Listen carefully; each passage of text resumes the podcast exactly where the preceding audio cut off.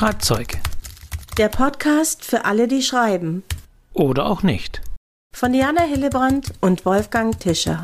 Willkommen zu einer neuen Folge des Schreibzeug-Podcasts, in dem es ums Schreiben, Nichtschreiben, über das Schreiben, Leute, die mit Schreibenden zusammenarbeiten geht. Und diesen Podcast, den ich wie immer mit meiner Mitpodcasterin Diana Hillebrand bestreite. Hallo Diana. Hallo Wolfgang. Wir bestreiten und streiten nicht, aber wir sind ja hier in der Besetzung, wer es noch nicht weiß.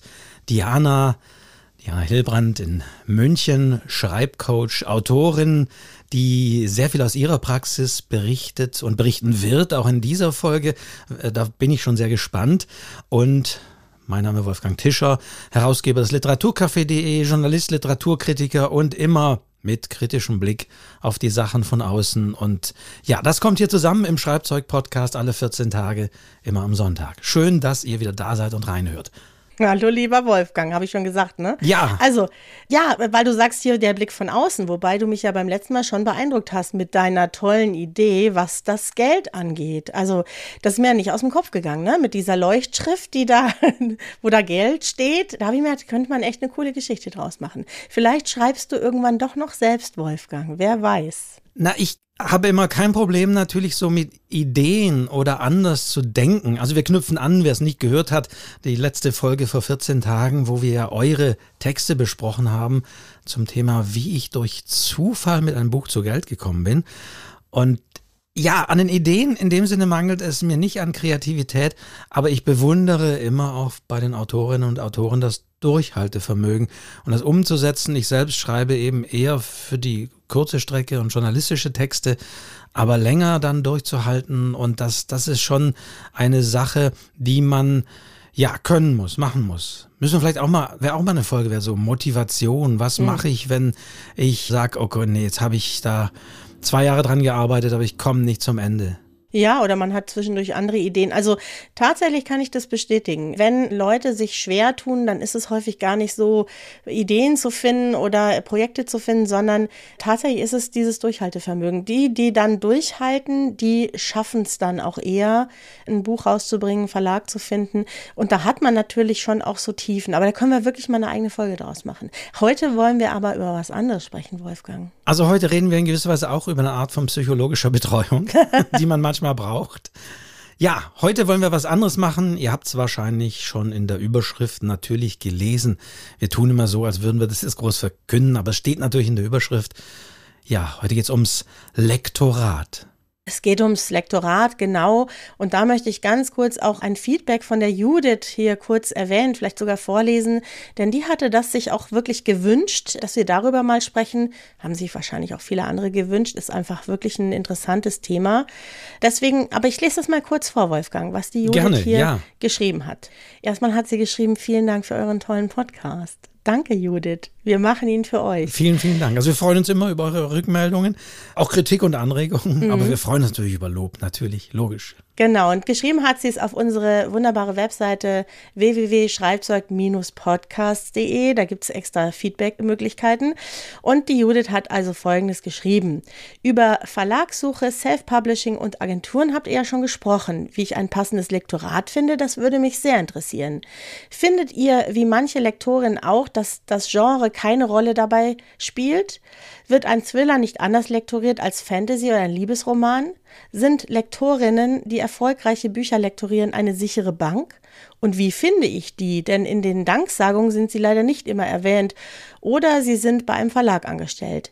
Würdet ihr einem Neuling empfehlen, das Manuskript lektorieren zu lassen, bevor er es bei einer Agentur oder einem Verlag vorstellt, wenn das nötige Kleingeld vorhanden ist? Vielleicht wäre die Lektorensuche ja mal ein Thema wert in eurem Podcast. Ich würde mich freuen. Ja, Judith, das ist es uns auch wert und deswegen machen wir diese Folge. Vielen Dank für diese Rückmeldung. Das sind wirklich die Fragen, die sich viele stellen, die da auch neu dabei sind, die eben keine Lektorin oder Lektor haben, wobei man fast hier, das kann man schon mal sagen, eigentlich in der weiblichen Form wirklich sprechen könnte, weil natürlich es gibt auch Lektoren, aber die meisten der Lektorinnen in Verlagen und auch freie Lektorinnen, ich weiß es, weil ich teilweise auch schon Seminare und Webinare gemacht habe für diesen Kreis, sind dann doch Frauen, die das machen. Das ist durchaus festzustellen. Woran das liegt, äh, kann man mutmaßen, aber ja, vielen Dank für diese super Fragen. Da klingt und schwingt auch schon vieles mit. Äh, suche ich selber nach einem Lektor, einer Lektorin, bekomme ich die vom Verlag vorgesetzt. Und wir müssen natürlich, und wir werden das euch, euch für euch so ein bisschen auseinander glauben, hoffentlich auch unterscheiden. Ist man Verlagsautorin oder ist man Self-Publisherin? Das spielt dann schon eine Rolle, weil man dann selber auf die Suche gehen muss, aber stellt sich durchaus auch die Frage, das höre auch ich immer wieder, soll ich eine Lektorin erstmal beauftragen, damit ich besser einen Verlag finde? mit meinem Text. Also da, da gibt es so viele Spielarten und Unsicherheiten und da räumen wir ein bisschen auf. Hoffentlich in dieser Folge. Ja, und vielleicht fangen wir auch gleich mit dieser Frage an, weil das werde ich tatsächlich auch sehr oft gefragt. Ist es sinnvoll, sich vorab ein Lektorat zu suchen, das das Projekt mal durchgeht, ja? Wobei, Diana, in meiner Art, du weißt, ich bin immer Former, hm? würde ich so rein Wissenschaft erstmal klären und fragen, was ist überhaupt ein Lektorat? Ja, stimmt, da hast du recht. Wir müssen ja vielleicht tatsächlich damit anfangen, das mal zu erklären. Hast du da eine wissenschaftliche Erklärung, Wolfgang? Ja, ja, oh ja, das will. ja, nein, aber das muss man durchaus klären, weil ich stelle immer wieder fest, auch in meinen Seminaren, dass für viele das nicht so im Kern klar ist, was die Rolle einer Lektorin, eines Lektors ist, was die eigentlich machen, wie auch dann die Zusammenarbeit funktioniert, was das Ganze für den Text bringt.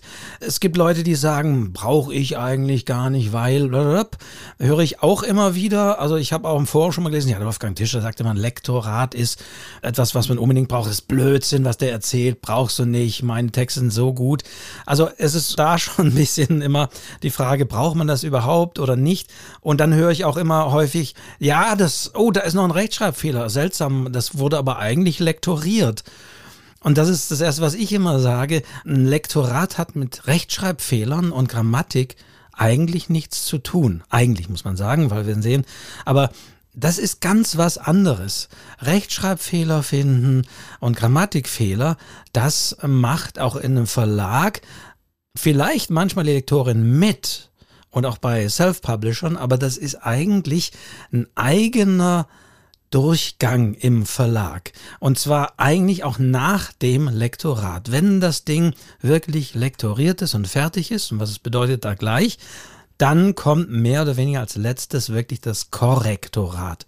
Und das sind Leute, die haben Adleraugen, die sind wandelnde Duden oder sonst sie, die schauen den Text wirklich durch nach Rechtschreibfehlern, Kommasetzung und Grammatik und solche Sachen. Das ist ein eigener Durchlauf im Verlag. Natürlich in der heutigen Zeit, wo immer mehr so gespart wird, machen das manchmal Lektorinnen mit. Mhm. Aber wir müssen festhalten, Rechtschreibung ist nicht Aufgabe zunächst mal des Lektorats. So ist es. Und genauso kenne ich es auch aus den Verlagen, für die ich bis jetzt geschrieben habe. Man macht das Lektorat mit der Lektorin. Bei mir waren es tatsächlich immer Frauen. Und dann gibt es nochmal einen Durchlauf mit dem Korrektorat. Da steht aber dann schon alles. Also da ist der Text sozusagen inhaltlich schon richtig und dann gucken die halt, wo fehlt ein Komma und solche Sachen. Und das ist tatsächlich nochmal ganz was Eigenes. Das ist auch wichtig, dass das am Schluss steht, denn das kennen wir ja alle. Mhm. Copy and Paste, nochmal mhm. hier ein Verb umbauen oder eine Satzstruktur. Und da passiert es eben sehr leicht, dass das ein, plötzlich ein Verb doppelt im Satz auftaucht oder sonst wie.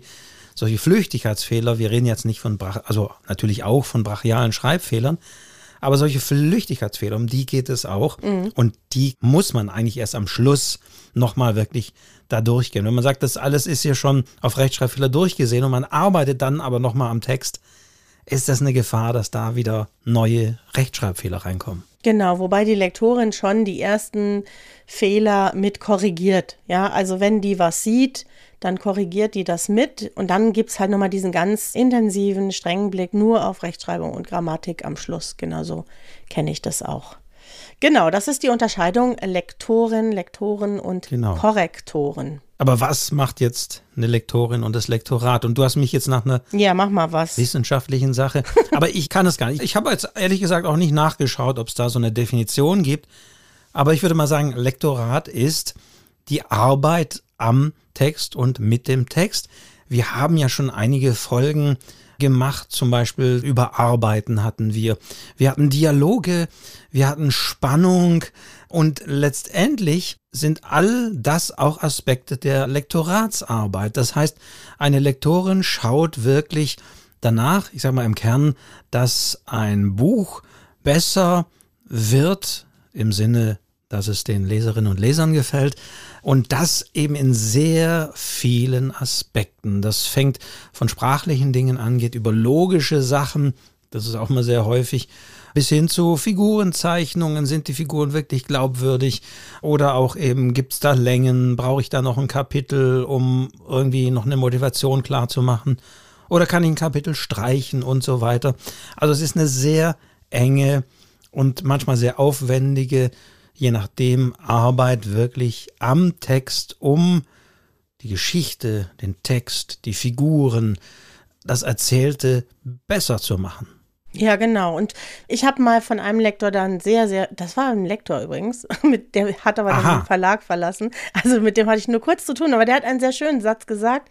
Und der hat gesagt, ja, vielleicht können wir ja diesen guten Text noch besser machen. Und das fand ich wirklich sehr schön zusammengefasst, was in so einem Lektorat passieren kann. Und genauso ist es übrigens in meinen Büchern auch immer gewesen. Ich danke auf Knien meinen Lektorinnen, dass die mich unterstützt haben. Und ich habe mit Abstand, mit Abstand am meisten gelernt durch die Lektorate. Mit Abstand, wirklich, kann ich so sagen. Und wirklich auch erfolgreiche Autorinnen und Autoren betonen das auch immer wieder, mhm. wie wichtig die Arbeit mit dem Lektor, der Lektorin am Text ist, wie sehr es ihnen auch selbst etwas bringt, wie sehr es, ja, wie sie selbst manchmal so einen Blick auf den Text haben.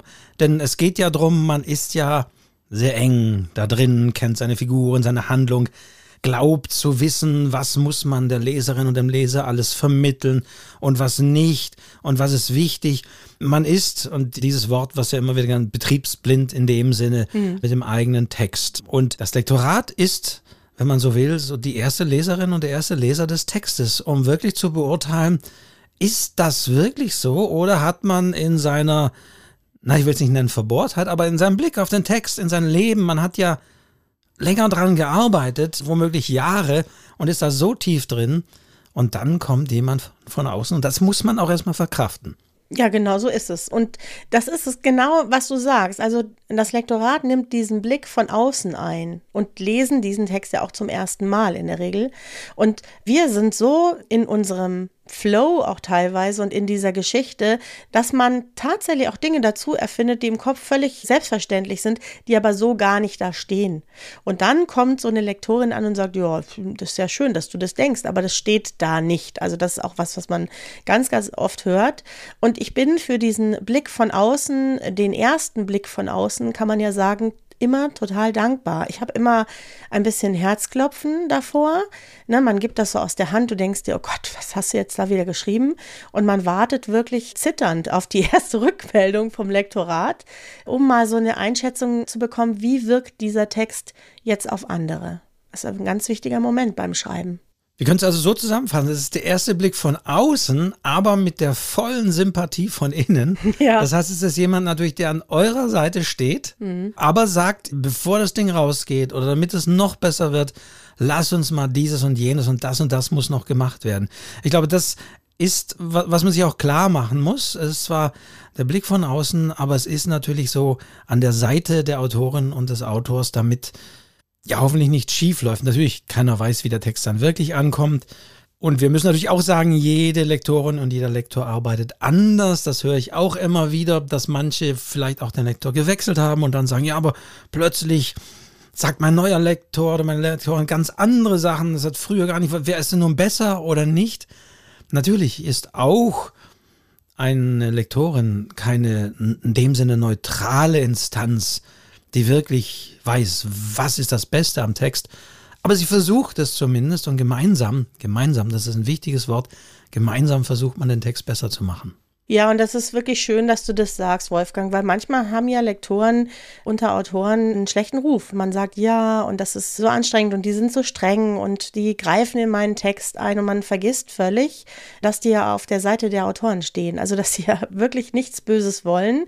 Denn, und das müssen wir vielleicht auch mal erzählen, diese Lektoren haben sich ja für dieses Projekt entschieden und stehen in gewisser Weise auch so ein bisschen gerade dafür. Vielleicht da nochmal für den Ablauf, Wolfgang, wie sowas läuft. Ja, wie kommt kommt eine Lektorin zum Text und was hat sie letztendlich dann damit alles zu tun? Das ist nämlich weit mehr als diese Textarbeit. Vorher ist sie nämlich sozusagen auch die Person, die sagt, ja, dieses Buch müssen wir machen. Und vor allen Dingen müssen wir jetzt auch mal entscheiden, wenn es um einen Verlag geht. Ja, genau. Also das ist ganz wichtig und das muss man sich auch klar machen, tatsächlich in gewisser Weise steht dann die Lektorin an meiner Seite, wenn ich mich jetzt mal als Autor bezeichne, auch im Verlag. Das bedeutet aber umgekehrt, und so ist es in den Verlagen, Klar, die Lektoren unversandt eingesandte Manuskripte, die suchen nach Texten, aber nicht nur diesen unverlangt eingesandten Manuskripten. Wir haben ja auch schon mal beim Thema Verlagssuche darüber gesprochen. Die Lektorinnen unterhalten sich mit Literaturagenten, jetzt dann auch wieder auf der Buchmesse und so weiter. Also es gibt die Wege, aber der Text kommt meistens bei den Lektorinnen an. Vielleicht noch vorgefiltert durch irgendwelche Leute, die was aussuchen, aber kommt da an. Und irgendwann sagt eine Lektorin, wow, das ist was, das passt in unseren Verlag Verlag. Vielleicht gibt es dann noch eine Programmleitung, das muss innerhalb des Verlages, die so grundsätzlich festlegen, wir machen in diesem Halbjahr sechs Bücher und das und das passt und das passt nicht. Da klärt man das noch ab. Aber dann ist die Lektorin auch die Fürsprecherin in diesem Verlag und kämpft dann auch, das muss man deutlich machen, idealerweise für euren Text. Also was heißt, muss er wieso kämpfen? Sind die alle dagegen? Ja, aber wir haben schon gesagt, es gibt die, die Verlagsvertreter, die rausgehen zum Buchhandel, die Rückmeldung haben, die Verlagsleitung und sonst was. Also bis ein Text erscheint, ist es ein langer Weg und den geht eigentlich auch bei der Verlagsveröffentlichung die Lektorin mit einem mit, kämpft für diesen Text und das muss man sich das immer wieder klar machen Sie steht an eurer Seite, auch im Verlag. Also nicht nur, wenn es rausgeht dann zu Leserinnen und, und Lesern, dass der Text gut wird, sondern auch im Verlag, dass da das beste Produkt, muss man einfach mal so sagen, das beste Produkt draus gemacht wird, was dann den Leserinnen und Lesern hoffentlich auch gefällt. Ja, und ich weiß auch von meinen Lektorinnen, das läuft dann so, die sitzen in so einer Verlagsrunde, die müssen dieses Buch dann den anderen vorstellen, sie müssen es ihnen gut verkaufen, sie müssen die Begeisterung zeigen, sie müssen sagen, warum das gut ist, sie müssen den Vertrieb, das Marketing und den Verlagsleiter wirklich auch überzeugen von diesem Buch. Es werden ja dann auch manchmal Bücher abgelehnt, weil die anderen alle sagen, nee, das hat keinen Sinn. Und die Lektorinnen versuchen wirklich ihr, ich nenne es mal, Lieblingsherzensbuch da durchzudrücken mit allen Möglichkeiten und schreiben da teilweise seitenlange Zusammenfassungen. Also eine Art Buchgutachten, um dieses Buch eben dann auch da in dieser Runde zu verkaufen. Und das ist schon enorm, dieser Aufwand. Das ist etwas, was sich auch ein bisschen gewandelt hat, dass das auch immer wichtiger geworden ist die Verlage schauen auch immer mehr eben auf dieses Ökonomische und das bringt das Buch und gab es die entsprechenden Verkaufszahlen. Also das ist etwas, was Verlagslektorinnen auch immer wieder erzählen, dass der Druck natürlich größer geworden ist, auch das Projekt, wenn man euer Buch mal als Projekt zu bezeichnen, da entsprechend zu betreuen. Und in gewisser Weise sind die Lektorinnen dann so etwas auch wie Projektleiterinnen im Verlag und müssen da auch sehr viel Arbeit machen. Du hast gerade gesagt, nochmal was aufschreiben, nochmal was zusammenfassen, nochmal was gerade rücken, nochmal da und dahin und für den Text werben. Ja, und es ist so, dass die häufig dann erst Zeit zu Hause haben, um neue Stoffe zu lesen. Also während ihrer regulären Arbeitszeit im Verlag sind die total eingedeckt mit genau diesen Dingen. Und wenn die dann sich neue Bücher suchen oder auf der Suche sind, dann machen sie das häufig auch zu Hause privat. Ja, also das ist schon auch also ich habe kein schlechtes Wort für Lektorinnen und Lektoren, wirklich nicht, weil das ist schon toll, was die machen und lohnt sich auf jeden Fall auch. Bei einem Verlag ist es allerdings so, dass ich wenig bis keinen Einfluss habe, wer da meinen Text lektoriert. Also es ist ja eigentlich schon idealerweise jemand, der begeistert von einem Text war und gesagt hat, den machen wir. Also insofern schon. Aber da ist es so ganz klar, das ist festgelegt, da kann man sich nicht eine Lektorin und einen Lektor aussuchen, sondern da ist das festgelegt. Allerdings, das sehe ich ja und das sieht man auch immer wieder, ist es wirklich so, dass für große, bekannte Autorinnen und Autoren die wichtigste Ansprechperson ist nicht der Verlagsleiter oder der, der Marketingleiter oder die Pressefrau, sondern wirklich die Lektorin. Das ist für die Autorinnen und Autoren die Ansprechperson und ich sehe immer wieder, wenn Autorinnen und Autoren ihren Verlag wechseln, dann ist das sehr häufig nicht nur ökonomisch bedingt, weil sie vielleicht woanders ein bisschen mehr Vorschuss kriegen, sondern weil die Lektorin den Verlag gewechselt hat. Manchmal geht das über zwei, drei Verlage, das habe ich in letzter Zeit auch gesehen, dass wirklich die Autoren den Lektorinnen dann hinterher wandern, wenn die den Job wechseln zu einem anderen Verlag gehen, wandern sehr häufig die Autorinnen und Autoren damit, obwohl sie den Verlagsvertrag ja mit den Verlagen haben. Aber man guckt dann schon, kann man es machen, weil das ist eine sehr wichtige und innige Bindung und im Idealfall ist es wirklich so, dass man da über Jahre in diesem Team zusammenarbeitet, sich kennt, weiß und was der andere sagen wird, weiß, was da zurückkommt. Das heißt, sowohl der Lektor kann sich auf den Autor verlassen, dass der auch die Dinge annimmt. Nicht alle, man kann ja hart diskutieren an manchen Sachen. Da wird Jana sicher gleich mal so berichten. Aber trotzdem, man arbeitet über Jahre im Idealfall vertrauensvoll an den Büchern. Ja, manchmal ist es auch nicht so lange, kann ich auch noch eine schöne Geschichte gleich davon erzählen. Genau, aber erstmal eben aufgedröselt, das ist sozusagen die Aufgabe der Lektoren innerhalb des Verlags.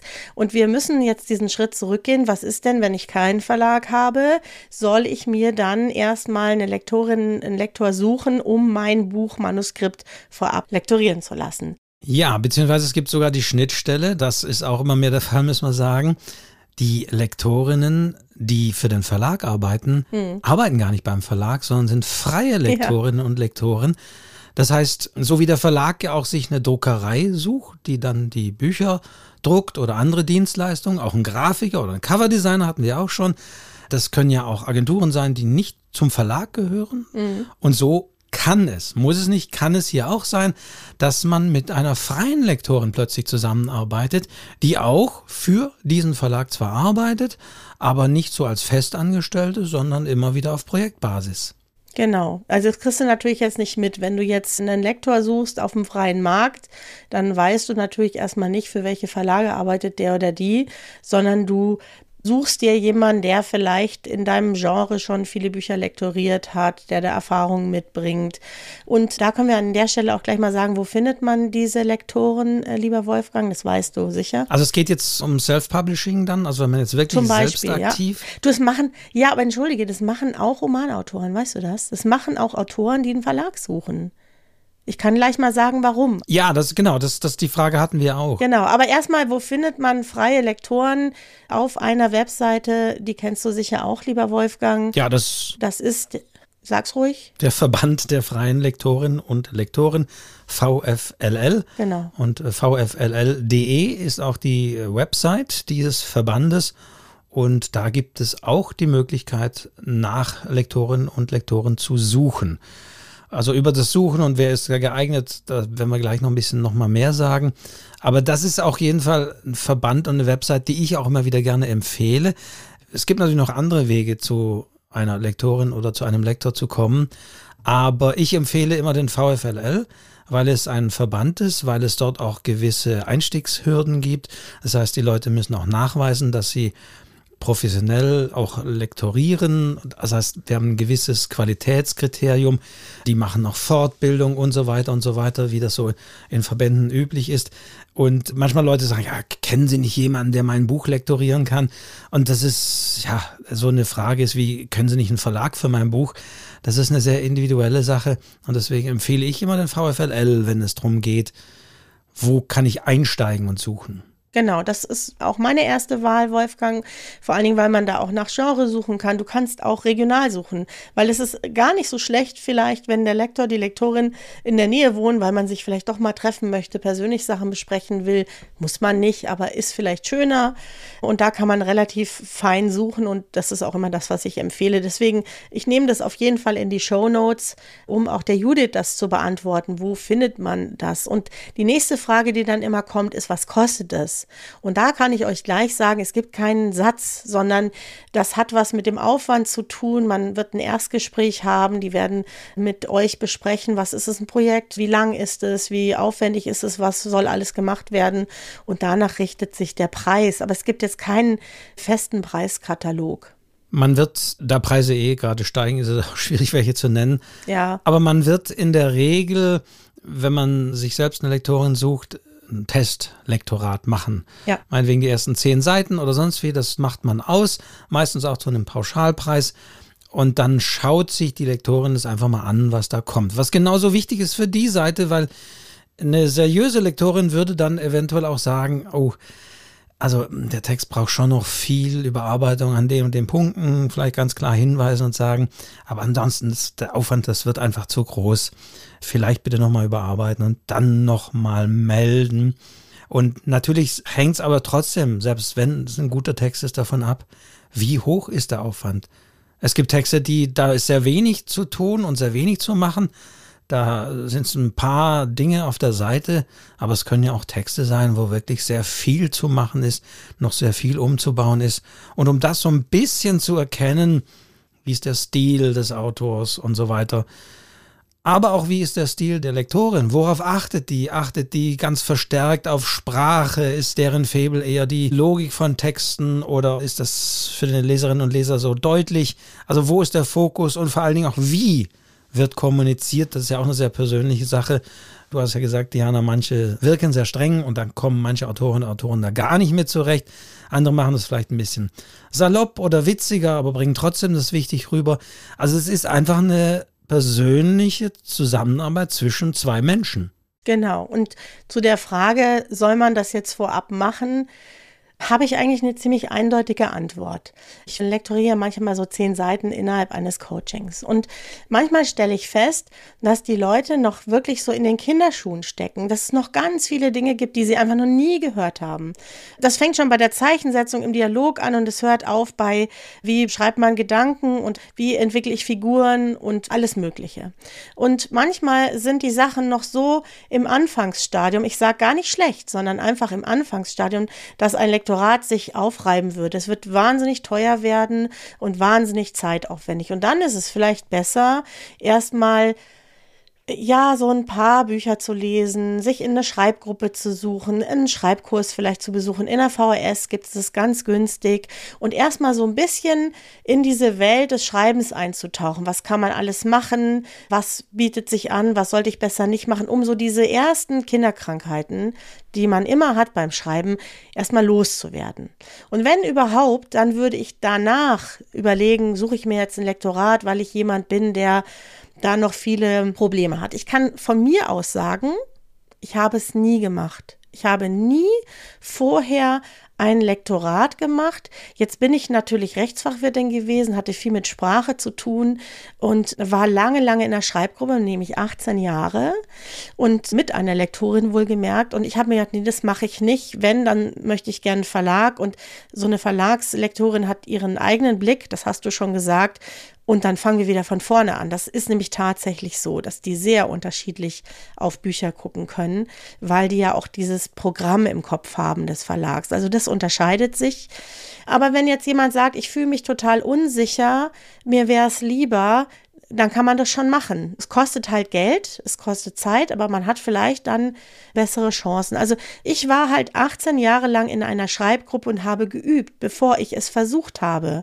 Und ich glaube, das war mein großes Glück. Sonst hätte ich keine Chance gehabt. Man muss aber aufpassen. Also vielleicht ist es sinnvoll, sich einfach auch so, äh, ja, wie soll man sagen, eher so eine Art Coaching-Sessions sich mal mhm. mit einer Lektorin zu gönnen, sag ich mal, dass man selbst so merkt, wo sind meine Schwachpunkte, wo schaut wirklich jemand professionell hin und welche Aspekte sind da wichtig, an die ich vielleicht nicht gedacht habe. Aber eines ist immer ganz wichtig zu sagen, wenn ihr einen Verlag suchen wollt, ihr wollt mit eurem Text beim Verlag unterkommen und wenn ihr dann sagt, ah, ich lasse mal meinen Text lektorieren, damit ich da mehr Chancen habe. Das ist, mag, so wie Diana du es gerade gesagt sinnvoll sein, wenn da wirklich noch Defizite sind. Aber man darf sich nicht täuschen, dass man sagt, so, jetzt ist das Ding ja lektoriert, das ist ja super, da freut sich sicher auch der Verlag und fällt mir gleich um den Hals und sagt, oh, Lektorat habe ich schon gemacht. Das wird nicht so sein. Es wird trotzdem beim Verlag eine Lektorin geben und unter Umständen, wir haben ja schon gesagt, die Meinungen sind da unterschiedlich. Unter Umständen findet ihr noch ganz viele Sachen, hat die ganz andere Sachen anzumerken an dem Text. Und das ist vielleicht genauso nochmal ein langer Prozess. Also das ist nur wichtig, stelle ich immer wieder fest. Es gibt nicht das Lektorat. Und macht bitte nichts und sagt hier, ich lasse das schon mal lektorieren, dann ist es perfekt. Dem wird nicht so sein. Also wer sich dann ärgert und sagt, sag mal, äh, die hat ja wohl keine Ahnung, da habe ich jetzt eine Lektorin bezahlt und die hat mir es durchgelesen, jetzt geht's an den Verlag, was ja zu wünschen ist, die haben den Text auch angenommen. Aber jetzt habe ich das Gefühl, da geht's wieder von vorne los. Also das ist sehr wichtig. Bitte sagt nicht, ja, ich brauche immer eine Lektorin für meinen Text. Wenn ich auch einen Verlag suche, dann, dann da wird es nochmal ein Lektorat geben. Also dass da keine Verwirrungen sind. Ja, genau, so ist es. Und deswegen habe ich mir halt damals gesagt, das spare ich mir, entweder es klappt oder es klappt nicht. Aber ich kann das durchaus verstehen. Und ich finde eigentlich diesen Tipp von dir gut, zu sagen, man macht das vielleicht nur nicht mit dem ganzen Manuskript, sondern man schickt so einem Lektor zehn Seiten und nach einer Zeit vielleicht nochmal zehn Seiten, holt sich eine Rückmeldung. Ich mache das ja auch manchmal eben in diesem Coaching und du glaubst gar nicht, was man anhand von zehn Seiten sagen kann. Also du kannst ganz deutlich den Stil erkennen. Du merkst, wo sind so die Schwächen? Sind da viel Füllwörter drin? Sind die Adjektive zu viel? Kann jemand bildlich erzählen? Fehlen Dialoge? Also du kannst so viel sagen und in der Regel zieht sich das wie ein roter Faden durch den ganzen Text. Das heißt, die Leute nehmen diese zehn Seiten und können anhand dessen, was ich da angemerkt habe oder was ein Lektor, eine Lektorin anmerkt, schon mal ihren Text Text überprüfen, ja. Und dann kommen sie manchmal und sagen, und jetzt gucken wir uns mal die Übergänge an. Es gibt ja so viele Schnittstellen und wichtige Dinge in so einem Text. Das muss man jetzt nicht mit dem ganzen Manuskript machen. Das kann man auch einfach immer in den Stellen machen, vielleicht wo man besonders unsicher ist. Wichtig ist aber, dass man als Autorin und Autor da natürlich dann auch offen ist. Und ja. nochmal mit dem Blick, wo wir gesagt haben, die stehen an unserer Seite das auch nicht als Kritik und oh, unverschämt, sondern das ist ja die Aufgabe des Lektorats und dass man die Dinge auch annimmt, vielleicht auch mal gemeinsam diskutiert, vielleicht aber auch klar macht dem Lektor, nee, das ist mit aus dem und dem Gründen wichtig. Aber ich glaube, das Schlimmste ist, wenn man da wirklich als Autorin, als Autor auf gewisse Dinge so beharrt. Nee, finde ich gut, will ich aber so, nee, ist so, also ein Lektor hat schon Ahnung eigentlich vom Markt und sollte es haben. Das kommt also auch die Frage von Judith, wie sieht es denn aus mit dem Genre? Muss der Lektor Ahnung haben von dem, was ich da eigentlich schreibe? Und da würde ich auch ganz klar sagen, wäre gut, sagen wir mal so. Mhm. Ich sage nicht hundertprozentig, mag welche geben, die können auch Krimi und Liebesroman und dies und das und machen alles. Ja, aber es geht ja auch immer um die Zielgruppe. Es geht bei Verlagen, aber auch bei Self-Publishern natürlich auch um die Verkäuflichkeit. Das heißt nicht einen Text stromlinienförmig zu machen, aber es gibt gerade beim Genre, deswegen heißt es ja auch Genre, gewisse Regeln und Erwartungen an einen Text. Und da ist es natürlich von Vorteil, wenn die Lektorin auch dieses Genre kennt, diese Erwartungen kennt. Es gibt auch Moden. Liebesroman ist nicht Liebesroman. Es gibt immer wieder eine Mode, was ist gerade so die angesagte Protagonistin? Oder noch besser gesagt, was wird in einem Jahr so die angesagte Art von Liebesroman sein? Also auch da geht es in den Verlagen drum. Das finde ich auch interessant, auch bei Literaturagenten hört man das immer wieder. Ja, wir suchen schon, aber aktuell ist ja das und das der Trend oder das wird so und so werden. Und im Idealfall kennt dann die Lektorin und der Lektor diese Trends weiß, was da funktioniert und nicht funktioniert. Fantasy-Autoren und Autoren wissen es noch viel mehr. Da gibt es auch so, so viele Subgenres und so weiter und so weiter. Und das ist immer von Vorteil. Und auch ein wichtiger Faktor, dass die Lektorin und die Lektor eben wirklich aus Lesersicht denkt. Also da wieder dieses Denken von außen mitbringt und weiß, was da die Erwartungen sind. Ja, und zumindest in den Verlagen ist es ja häufig auch ein bisschen aufgeteilt, ne? dass das eben Lektoren sind, die eine bestimmte Richtung lektorieren, da auch schon viel gemacht haben, viel Erfahrung mitbringen. Und weil du das gerade angesprochen hast mit diesem sich aufeinander einlassen, weil das ist ja auch so was vielen macht das ja Angst, ja? Die sagen, oh Gott, und der fuhrwerkt in meinem Text rum und das wird ein ganz anderes Buch. Das mag auch immer mal wieder, ich höre das manchmal, dass es problematisch sein kann ich habe jetzt, glaube ich, inzwischen für sieben Verlage gearbeitet. Ich hatte noch nie ein Problem damit. Also man muss lernen, ich glaube, so der Profi klebt nicht mehr an jedem Wort. Und ich plaudere jetzt mal aus dem Nähkästchen, was ich mache. Sehr gerne. Ich bekomme dieses Lektorat, das ist in der Regel so ein Word-Dokument mit diesen Kommentaren und Anmerkungen. Und ich lese mir das durch und so Kleinigkeiten wie, ach, das Wort kannst du rausnehmen und das ist überflüssig, nehme ich sofort an und lese mir dann diesen Satz nochmal durch und überlege mir, könnte der jetzt so von mir sein, ja? Oder fühle ich mich damit unwohl, eckig irgendwie ansprachlich? In den allermeisten Fällen ist der Satz einfach nur besser. Er ist dichter, ich habe einfach ein Füllwort drin gelassen oder irgendeine Erklärung, die es nicht braucht. Und äh, die Kommentare lasse ich bis zum Schluss stehen. Das ist die nächste Runde. Und dann schaue ich mir genau an. Die schreiben ja nicht so, jetzt schreib mal Doppelpunkt das und das, sondern die schreiben, ah, an der Stelle komme ich irgendwie nicht klar ich verstehe es nicht. Oder ist dieser Ausdruck wirklich passend zu dieser Figur? Die ist ja erst sechs Jahre alt. So, dann lese ich mir das durch und dann sage ich ganz oft, also ich würde mal sagen, in 90 Prozent der Fälle, ja, recht hat sie. Das habe ich da geschrieben. Das passt ja überhaupt nicht. Aber dann schreibt sie mir das nicht vor, sondern ich überlege mir dann für mich, was könnte ich an der Stelle denn besser machen, damit diese Lektorin zufrieden ist. Und dann gibt es Stellen, da denke ich mir, nee, sehe ich überhaupt nicht ein. Ja, es ist immer so ein bisschen so ein Geben und Nehmen. Ja, und dann kommentiere ich diese Stelle und dann sage ich an der Stelle, ja, du hast schon recht, ich habe den Satz jetzt vielleicht ein bisschen umgestellt, damit es deutlicher wird, aber das ist mir wichtig, dass das da so steht, weil. Und da nimmt dann diese Lektorin diese Sachen häufig auch an. Und am Ende bleiben vielleicht, vielleicht zwei, drei minimale Stellen übrig. Da nehme ich das Telefon und dann rufe ich sie an. Und da sage ich, hey, wenn ich das jetzt wegmache, dann darf ich aber das drin lassen. Manchmal ist es wirklich so. Und unterm Strich muss ich einfach fühlen, dieser Text ist von mir, ich habe den korrigiert und er ist aber einfach besser, dichter, flüssiger, die Worte sind besser gewählt. Also das ist wirklich eine, finde ich, äh, ich bin immer froh um das Lektorat, weil ich einfach Sachen überlese und die markiert mir jede Stelle an. Also da geht auch nichts irgendwie verloren oder wird unter den Tisch geschoben, sondern ich sehe genau, was sie anmerkt und sie sieht genau, was ich daraus mache.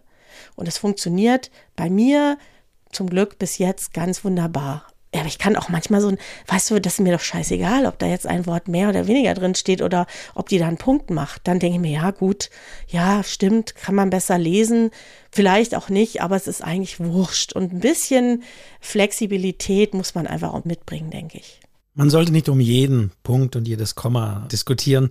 Wobei die Frage ist natürlich, wie sieht das mit der Zusammenarbeit aus? Wann geht denn jetzt der Text ans Lektorat? Wenn er ganz fertig ist oder nach jeder Seite spreche ich einmal täglich mit meinem oh Lektor oh oder wirklich erst, genau, das, das sagen viele die Lektoren, die uns jetzt vielleicht zuhören, oh ja, aber bloß nicht, bloß nicht.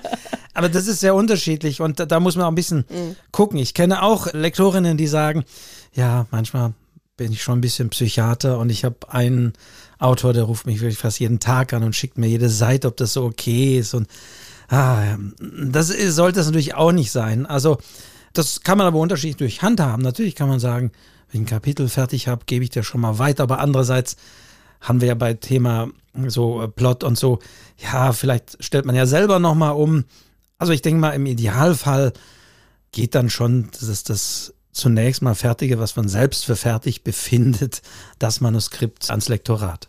Ja, oder sogar so weit, dass man an irgendeiner Stelle hängt und dann wirklich, das ist ja toll. Weißt du, dann rufst du der Lektorin an und sagst du, Mensch, ich habe hier irgendwie ein Riesenproblem und dann redet man darüber und über dieses Gespräch kommt man meistens auf irgendeine Lösung. Also die sind ja einfach auch sehr versiert, ja.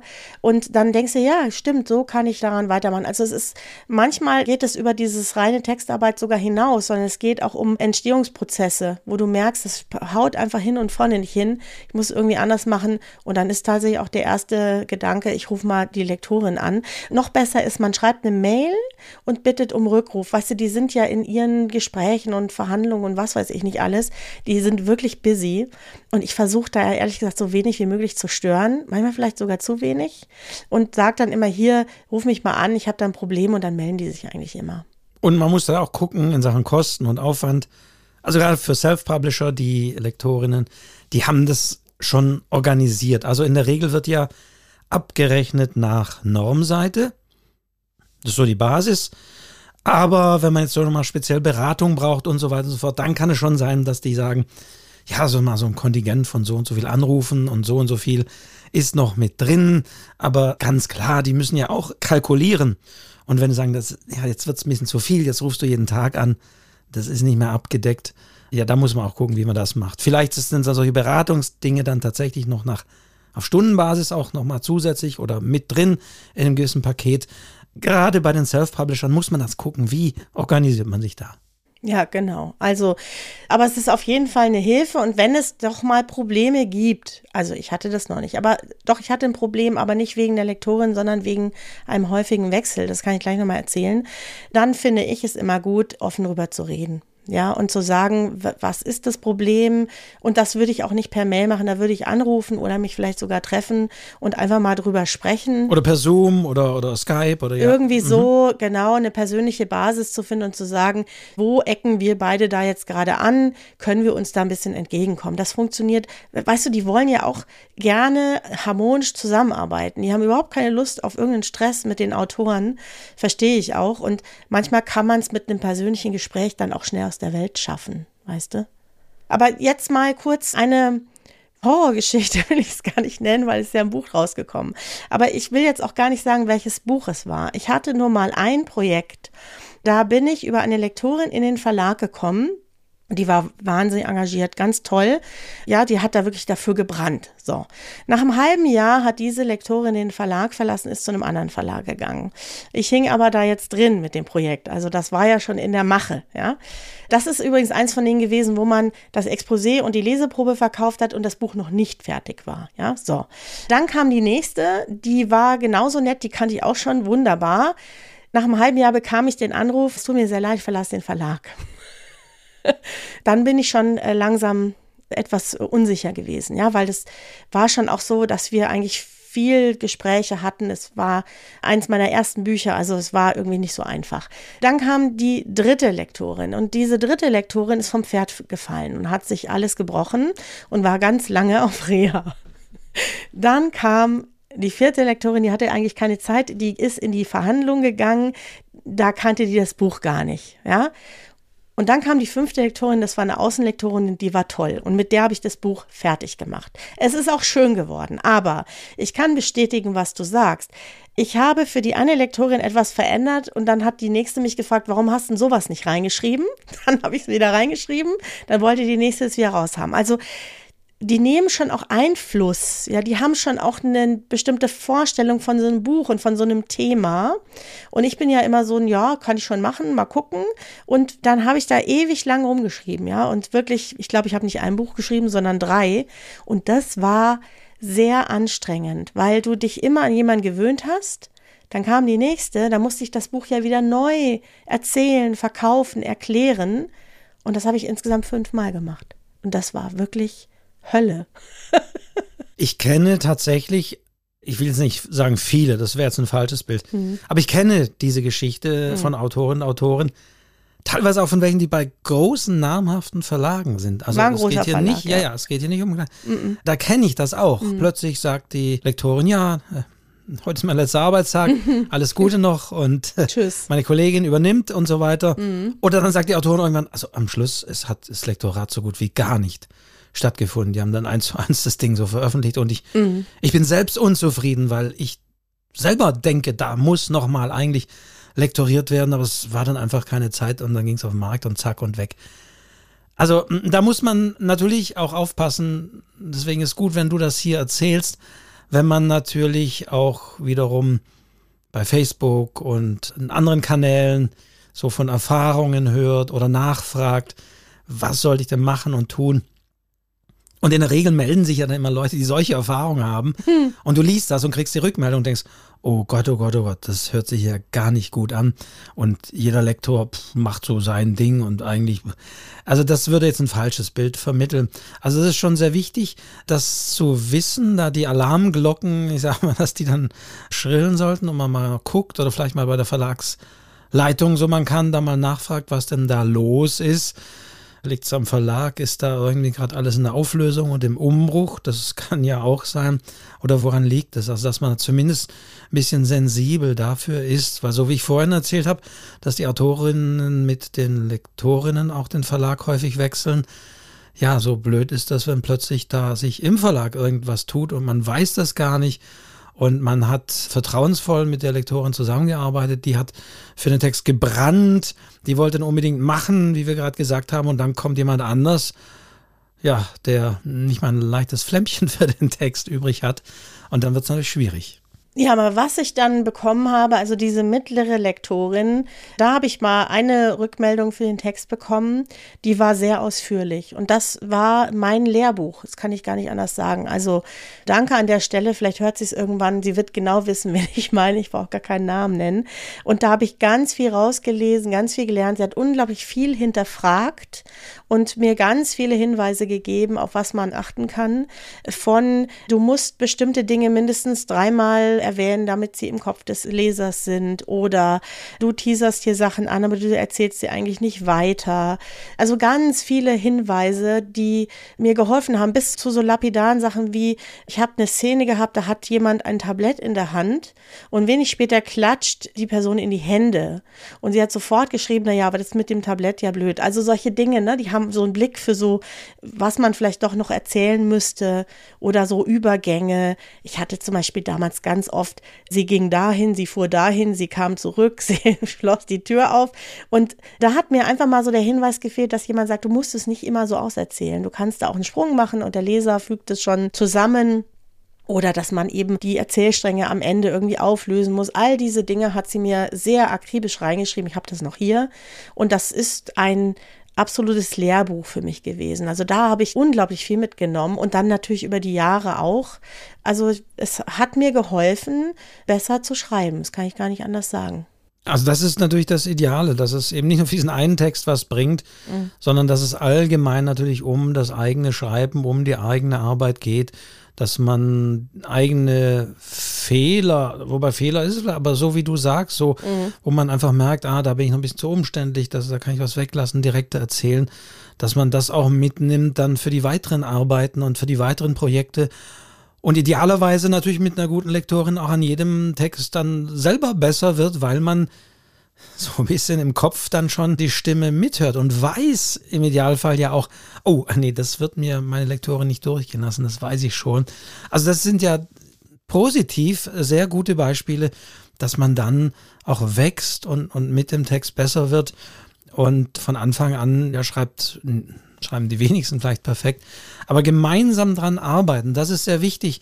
Das ist im Verlag wichtig und auch da hat es die, ähm, ich glaube, Jutta hieß sie gesagt, Lektorinnen werden, ja, ich muss fast sagen, jetzt immer mehr genannt. Also ich stelle fest, wenn ich so in Bücher schaue, es kommt immer ein bisschen mehr, dass häufig im Impressum das Lektorat oder der Name oder so erwähnt ist, mhm. weil hm, das schon so ein Punkt ist. Aber klar, anders als bei einem Coverdesigner, wo ich ja wirklich weiß, okay, das hat die Autorin nicht wahrscheinlich selbst designt. Das ist eher 100% Coverdesigner, sag ich mal. Aber beim Lektorat kennt man ja den Anteil nicht. Das ist, was es auch so schwierig macht. Beim Coverdesign kann man sagen, ja, guckt euch einfach andere Bücher an, gerade beim Self-Publishing, guckt euch andere Bücher an und guckt da rein, guckt ins Impressum, wer hat das gemacht. Aber beim Lektorat weiß man ja häufig nicht, wie hoch ist denn jetzt der Anteil der Lektoren? Wie sah der Text vorher aus? Und wie sieht er jetzt aus? Und insofern kann man da auch Ähnliches machen. Also wenn wir die Website VFLL empfohlen haben, man kann natürlich reinschauen. Gerade bei Self-Publishern ist häufig das Lektorat erwähnt, weil viele Lektorinnen und Lektoren das natürlich auch als in Anführungszeichen Werbeinstrument nutzen und das so sie mit dem Text natürlich leben können, auch sagen, bitte, das ist vertraglich, dass das auch, dass man auch genannt wird. Also das wäre natürlich eine weitere Möglichkeit, da reinzuschauen in andere Bücher, wer hat das lektoriert.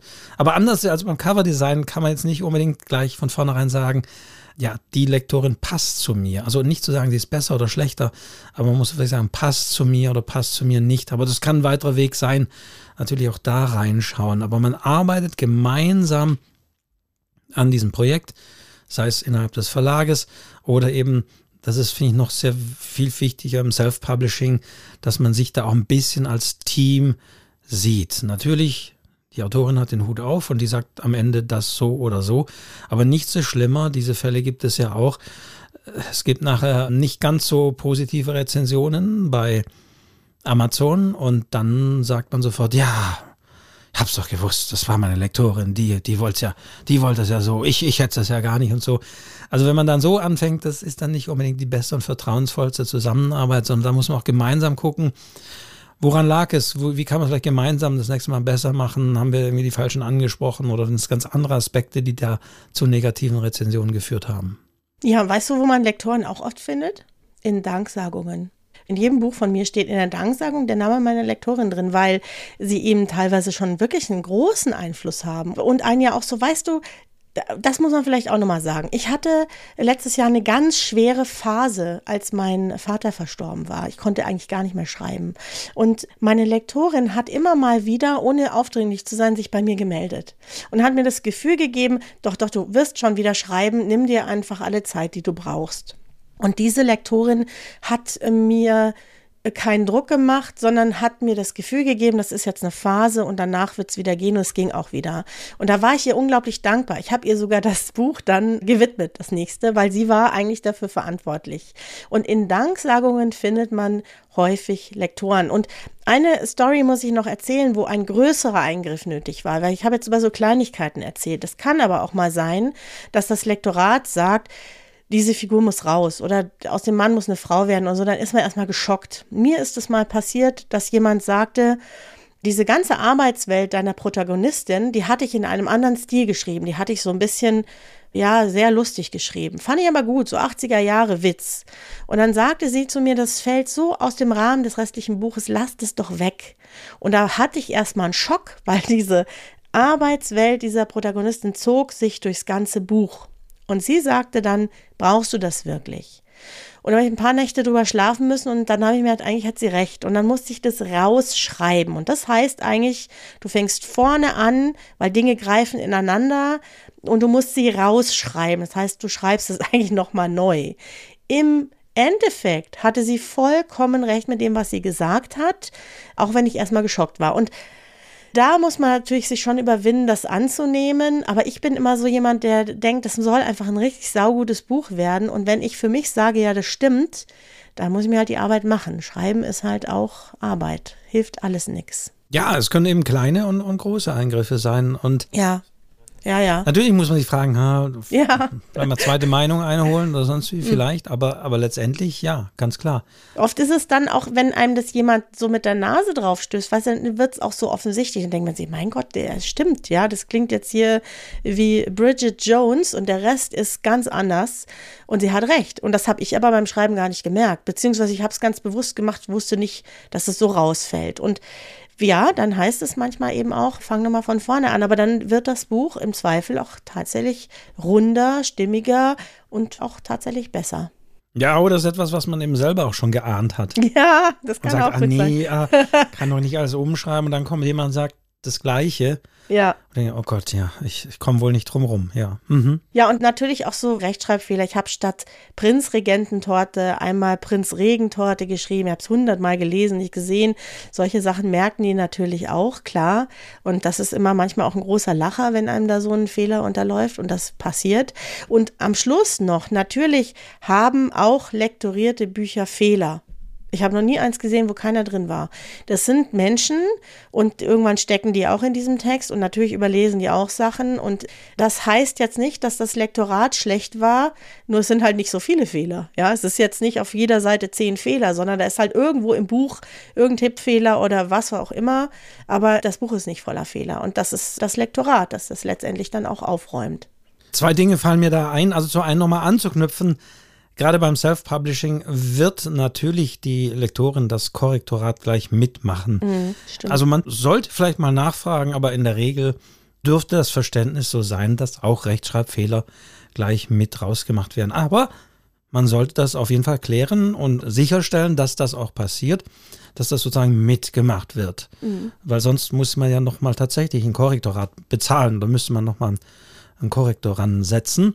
Also das ist das eine, was mir dazu einfällt, zu dem, was du da gerade sagst. Und ja, das andere ist wirklich auch nochmal ein Aspekt, der mir jetzt noch eingefallen ist. Wir haben natürlich jetzt immer von Belletristik gesprochen hm. und das ist gut ist, wenn der Lektor, die Lektorin das Genre kennt. Bei Fach- und Sachbüchern ist das natürlich auch noch ein wichtiger Aspekt oder noch, noch viel wichtiger, dass da auch wirklich die Lektorin vielleicht in der Materie drin steckt, weil sonst gibt es ein Problem, dass vielleicht die Lektorin sprachlich was umbaut, aber es gibt dann sachlichen Fehler da, daraus. Und das muss man auch nochmal festhalten, dass in den großen Verlagen es dann auch noch unterschiedliche Lektorate gibt. Also, dass unter vielleicht zwei Lektorinnen, wenn es wirklich ein komplexes im Idealfall sage ich mal, ein komplexes Sachbuch ist, dass es eben jemand fachlich durchliest und ein fachliches, inhaltliches Lektorat passiert. Dann gibt es nochmal ein sprachliches Lektorat und manchmal sogar gibt es noch ein drittes Lektorat und gibt es jemand drittes, der das durchliest. Wenn es zum Beispiel so eine Biografie ist über so eine historische oder eine aktuelle Persönlichkeit, Zeitgeschichte, dann gibt es noch das juristische Lektorat, wo jemand das auch nochmal daraufhin durchliest, ob da vielleicht Formulierungen drin sind, die dann jemand als üble Nachrede oder Beleidigung oder Verleumdung oder sonst wie, die sonst wie juristisch anecken könnten. Und da gibt es dann auch nochmal bei ganz heiklen Sachen natürlich ein juristisches Lektorat, dass auch da jemand das nochmal durchschaut. Also natürlich nicht bei jedem Buch, aber das kann alles sein und je nachdem, wie viel Ressourcen der Verlag und Geld auch noch hat, sowas zu machen. Aber wenn man das sorgfältig macht, kann es sein, dass da unterschiedliche Leute aus unterschiedlichen Aspekten nochmal auf den Text schauen. Ja, und da kann man ehrlich als Autorin, als Autor nur dankbar dafür sein, weil dann einfach Fehler ausgemerzt werden, die sich einschleichen, die sich automatisch einschleichen. Und das vielleicht auch nochmal als ganz wichtigen Satz. Ich persönlich ich rede jetzt von mir, würde niemals auf die Idee kommen, eins meiner Bücher unlektoriert zu veröffentlichen. Punkt. Ohne Wenn und Aber. Ich kann mir alles vorstellen, Lektoren zu wechseln, alles. Aber ich kann mir nicht vorstellen, auch nur ein einziges meiner Bücher ohne Lektorat rauszugeben. Ich kann es mir nicht vorstellen. Und es gibt ja diese Umfragen beim Self-Publishing auch immer wieder, wofür geben Autorinnen und Autoren Geld aus an externe Dienstleister. Mhm. Und zwei Dinge stehen eigentlich da immer ganz vorne. Und da würde ich auch ganz klar sagen, ohne die geht es nicht. Das ist das Lektorat, ganz klar. Und das ist auf der anderen Seite Cover ja. und Design und Gestaltung. Das ja. sind die Dinge. Alle anderen Sachen, ja, da kann man Leute beauftragen oder sonst wie. Oder natürlich auch Satz und Aufbereitung oder so ist manchmal auch sinnvoll. Aber letztendlich, diese beiden Dinge sind wichtig. Und auch wenn andere euch da anderes erzählen wollen, und auch muss man sagen, wenn ihr natürlich, ja, man abgeschreckt ist natürlich doch von dem vielen Geld, was ein Lektorat kostet. Also das muss man einfach mal festhalten. Wir haben jetzt keine Beträge genannt. Aber ja, wir reden ja nicht unbedingt von drei Euro die Normseite oder sonst wie. Also heute schon gar nicht mehr, sondern das ist noch ein Vielfaches davon. Und wenn man natürlich da einen sehr umfangreichen Roman geschrieben hat, dann geht es, das kann man durchaus sagen, eben in den vierstelligen Bereich. Also je nachdem, ohne jetzt konkrete Zahlen zu nennen. Und das ist schon ein Batzen Geld. Und spätestens da sagen vielleicht viele auch aktuell, boah, das, das ist doch viel. Nee, ich, ich, da, das kann ich einfach nicht zahlen. Also packe ich das und dann doch unlektoriert irgendwie auf eine Online-Plattform. Aber das kann sich wiederum rächen, wenn man es eben merkt. Und das ist aber wirklich ein Dilemma. Mhm. Und deswegen glaube ich schon, und würde ich das nochmal, Diana, was du gesagt hast, wirklich auch unterstützen. Schaut dann eher, dass ihr schon sehr früh Rückmeldung zu eurem Text bekommt. Und die Diana hat auch gesagt, das muss ja, das kann in Schreibgruppen passieren. Also bitte nicht, auch was das Lektorat angeht. Ich kenne manchmal, ah ja, das habe ich meinem früheren Deutschlehrer gegeben, der hat mir das durchgelesen. Nichts gegen Lehrer, aber Lehrer sind keine Lektorinnen und Lektoren. Die wissen nicht, die kennen meistens das Genre nicht oder sonst wie. Oder, oder Bekannte, die da viel lesen. Das ist schön und gut. Aber ich glaube, das muss ich auch nochmal betonen, man sollte an das Lektorat tatsächlich einen Profi lassen und nicht irgendwen aus dem Bekanntenkreis, der auch viel liest oder der das kann oder der womöglich Lehrer ist. Wie gesagt, nichts gegen Lehrer, aber das ist einfach ein anderer Beruf. Die können vielleicht da in der Grammatik noch sagen, dass das stimmt oder nicht stimmt, aber bitte lasst da wirklich Profis ran. Ja, und an der Stelle nochmal gesagt, dass das der Beruf des Lektors, der Lektorin kein Ausbildungsberuf ist. Also die bilden sich quasi selber meistens über Volontariate in den Verlagen aus. Das ist eine sehr lange Arbeit mit erfahrenen Lektoren, dann kriegen die, die ihre ersten Projekte. Also das wirklich, die lernen es sozusagen, indem sie es machen. Müssen natürlich hervorragendes Deutsch können und da wirklich fit sein. Aber es ist keine Ausbildung. Es gibt keine Ausbildung. Es gibt so Fortbildung, ne, haben wir gerade schon gesagt, aber kein Ausbildungsberuf Lektor.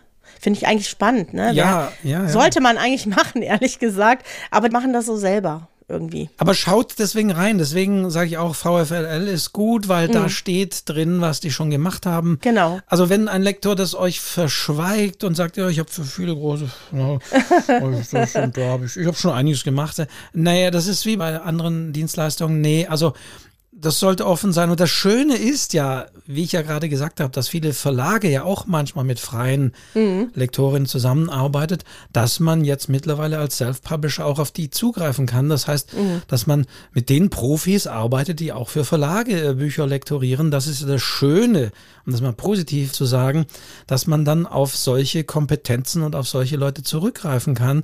Und ich glaube, da ist wirklich das A und O, dass man so ein bisschen reinschaut, für welche Verlage haben die gearbeitet, passen die thematisch in dem, was ich schreibe, um da entsprechend vielleicht auch jemand zu finden, der in diesem Genre unterwegs ist und so weiter. Also das ist positiv gesagt das Schöne. Ja, und oft haben die auch eigene Webseiten. Oft haben die eigene Webseiten und da könnt ihr euch immer einen Eindruck verschaffen. Das ist ja wie bei manchen Büchern, wo man sofort sieht, das gefällt mir überhaupt nicht. Und wenn die Lektoratsseite auch so aussieht, dann würde ich eher noch ein bisschen weiter suchen. Und da kriegt man schon auch einen Eindruck, was haben sie lektoriert, was haben sie gemacht, wie lange sind sie da schon. Und dann kann man sich das eigentlich ganz gut aussuchen. Und man muss auch sagen, weil ich ja auch für den VfLL in der Richtung Seminare und Webinare gegeben habe. Gerade im Self-Publishing ist das immer wieder vermerkt und viele, nicht viele, aber einige bieten da auch noch zusätzliche Dienstleistungen. Also je nachdem helfen zum Beispiel schon bei der Formatierung oder Aufbereitung als E-Book mittlerweile oder geben da Tipps oder sie arbeiten vielleicht äh, zum Beispiel schon mit Grafik- und, und Cover-Designern zusammen und können euch da Pakete anbieten. Also da geht das mehr über das eigentlich Lektorieren auch da schon hinaus für Self-Publisher. Also schaut euch da mal um, schaut die Expertise, was bieten die noch, was machen die vielleicht noch, dass ihr da wirklich jemanden findet, der das auch optimal macht und vielleicht auch noch ein bisschen mehr macht als das reine Lektorat am Text. Genau, und eine Frage hatte die Judith ja noch hier aufgeworfen. Sind Lektoren, die erfolgreiche Bücherlektorin, eine sichere Bank? Es gibt in der Literatur leider keine sichere Bank, ja. Du hast natürlich dann die Erfahrung, aber das heißt leider nicht, dass dein Buch ein Bestseller wird oder äh, Verlage das sofort annehmen oder solche Dinge. Es gibt keine sichere Bank in unserem Job. Die meisten Bestseller sind dann manchmal auch zufällig entstanden. Man versteht gar nicht warum so ganz genau. Aber du greifst auf Erfahrungen zurück und das gibt dir vielleicht Sicherheit, liebe Judith. Oder es gibt dann in, das sage ich jetzt als Literaturkritiker, so diesen berühmten Satz, den man dann in, die Kritik, in der Kritiken liest. Ah, dem Buch hätte ein Lektorat nochmal gut getan. Oder warum hat das Lektorat an der und der Stelle nicht eingegriffen? Das wird ja auch immer wieder gern genommen. Ja, ja. das kann aber zeigen, dass man einfach auch anderer Meinung ist. Aber klar, mhm. es gibt manchmal so Dinge, wo man sich dann doch wundert als Kritiker, dass das dem Lektor nicht aufgefallen ist.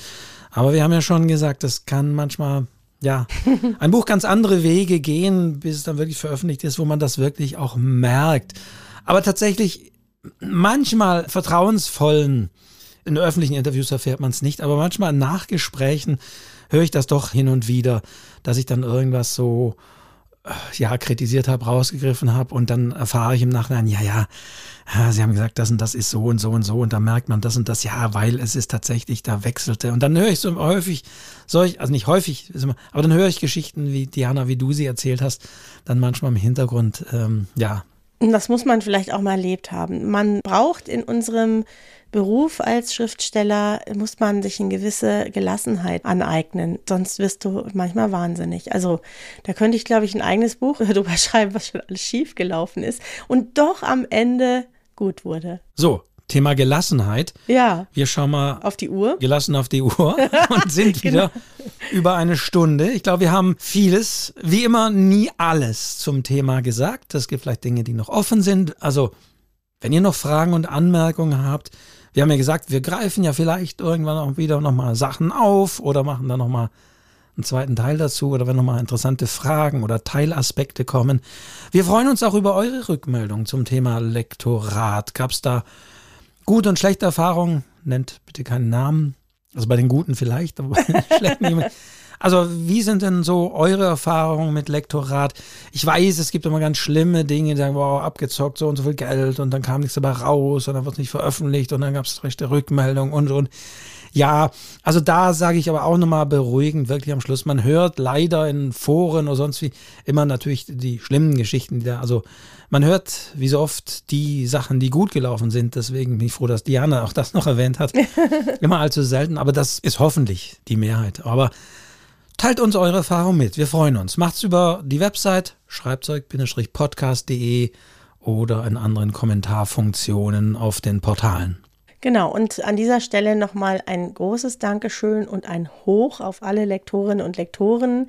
Danke, dass ihr für uns da seid und wenn es doch mal schwierig wird, dann reden wir einfach miteinander, gell, Wolfgang? So wie wir es wieder gemacht haben, wie wir es äh, in 14 Tagen wieder machen werden, immer sonntags 0 Uhr. Ich sage am Schluss, wie immer, wir freuen uns über eure Rückmeldungen, nicht nur zum Thema Lektorat, sondern auch zu anderen Folgen. Wir freuen uns über eure hoffentlich positiven Bewertungen auf den Portalen bei Spotify. Gebt uns da Sternchen. Empfehlt weiter, denn wenn ihr weiterempfehlt, wenn ihr bewertet, dann hilft das, dass die Algorithmen anderen unseren Podcast auch entgegenspülen und wir hier noch mehr Hörerinnen und Hörer werden. Aber vielen Dank es werden immer mehr und es macht wirklich Spaß zu wissen, dass ihr da draußen zuhört. Ja, das geht mir ganz genauso und ich freue mich auf die nächste Folge mit dir, Wolfgang. Und bis dahin sage ich, wie immer, ciao. Es hat Spaß gemacht, Diana. Bis dahin sage ich auch, ciao.